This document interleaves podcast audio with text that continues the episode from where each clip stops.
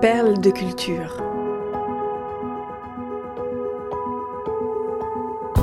Découvrez comment les artistes trouvent l'inspiration dans leur propre vie pour créer des œuvres d'exception. Une série au cœur de la création, proposée par Cultura et racontée par David Abiker.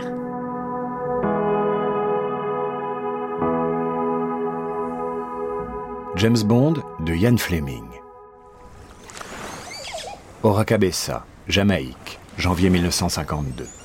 Quand il séjourne en hiver sur l'île des Caraïbes, Ian Fleming accomplit la même routine.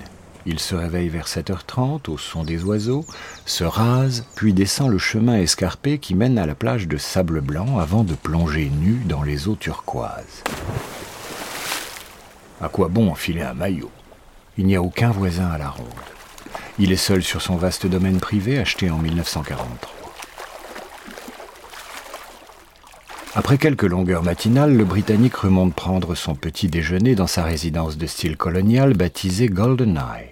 Au menu, œufs brouillés, café noir et fruits locaux.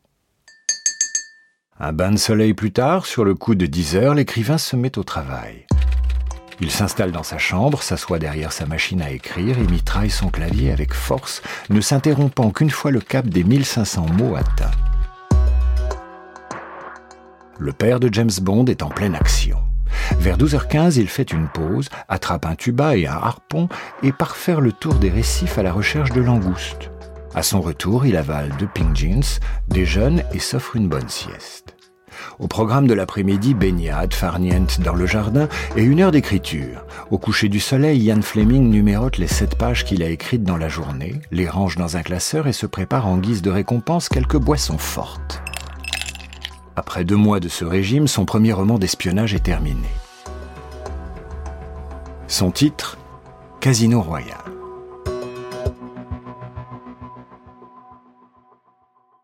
Le 2 juin 1953, la jeune Elizabeth Windsor est couronnée reine d'Angleterre. Mais le plus célèbre ambassadeur de la monarchie britannique est né quelques semaines plus tôt avec la parution le 13 avril 1953 de Casino Royal, le premier volet de la saga de l'agent 007, l'espion le mieux habillé, le plus séducteur et le meilleur mixologue du XXe siècle. Le nom de son créateur est Fleming, Ian Fleming. L'écrivain a écrit 14 épisodes des aventures de l'espion qui ont été traduits en 36 langues et vendus dans le monde entier à plus de 65 millions d'exemplaires. Ces livres ont inspiré l'une des franchises les plus prolifiques de l'histoire du cinéma.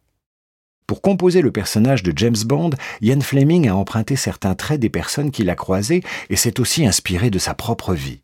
Une vie d'espionnage, de femme et de plaisir.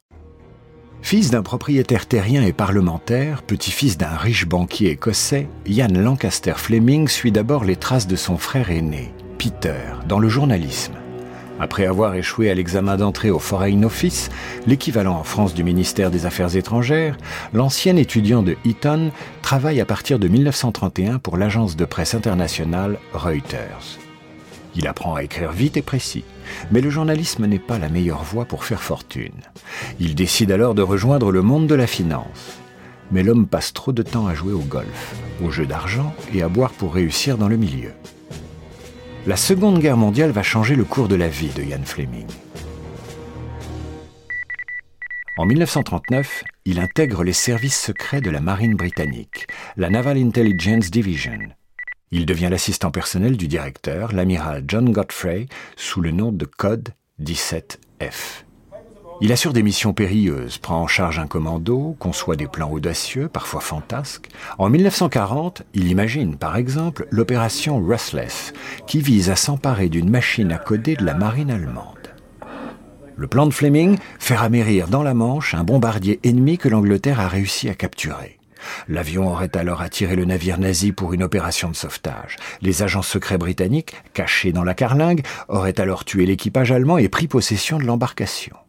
Fleming suggère que le pilote anglais du bombardier soit un célibataire endurci capable de nager.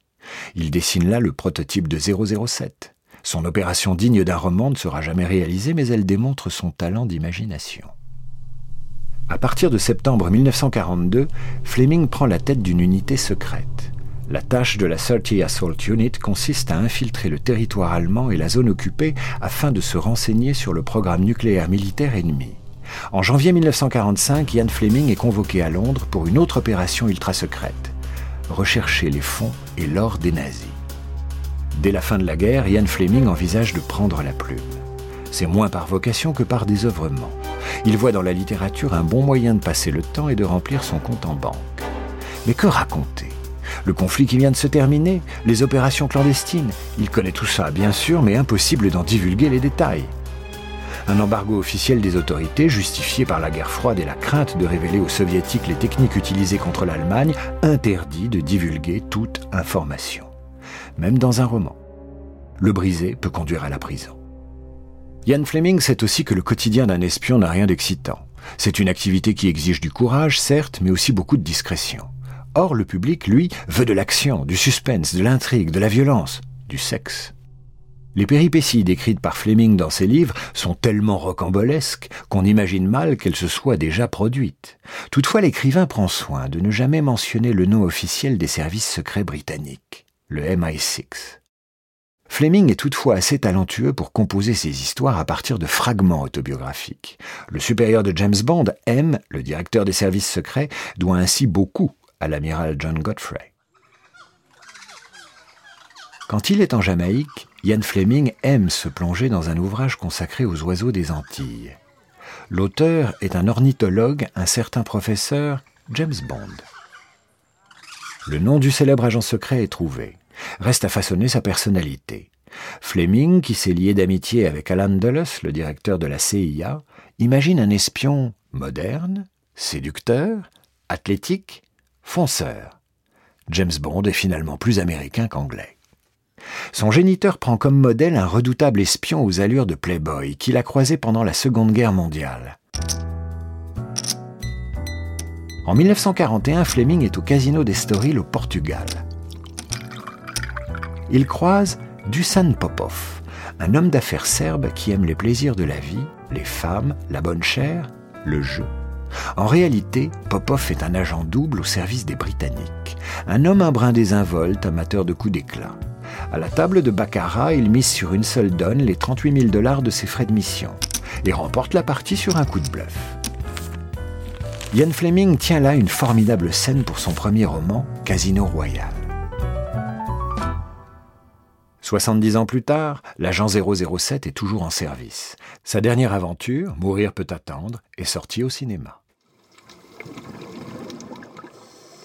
Post-scriptum. Dans le livre Casino Royal, Ian Fleming multiplie les comparaisons entre les joueurs réunis autour de la table du casino et la faune aquatique jamaïcaine. L'écrivain adore la plongée sous-marine. Ce n'est pas un hasard si l'emblème de l'organisation Spectre, qui apparaît pour la première fois dans Opération Tonnerre, le huitième opus des aventures de James Bond, est une pieuvre noire.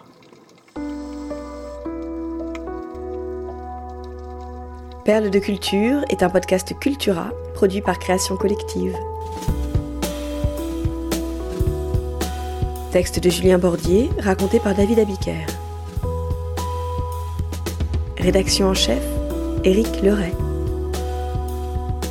Curation, Frédéric Benaïm. Réalisation Léo Gagnon. Générique Alto Music. Naming et création graphique St. John's.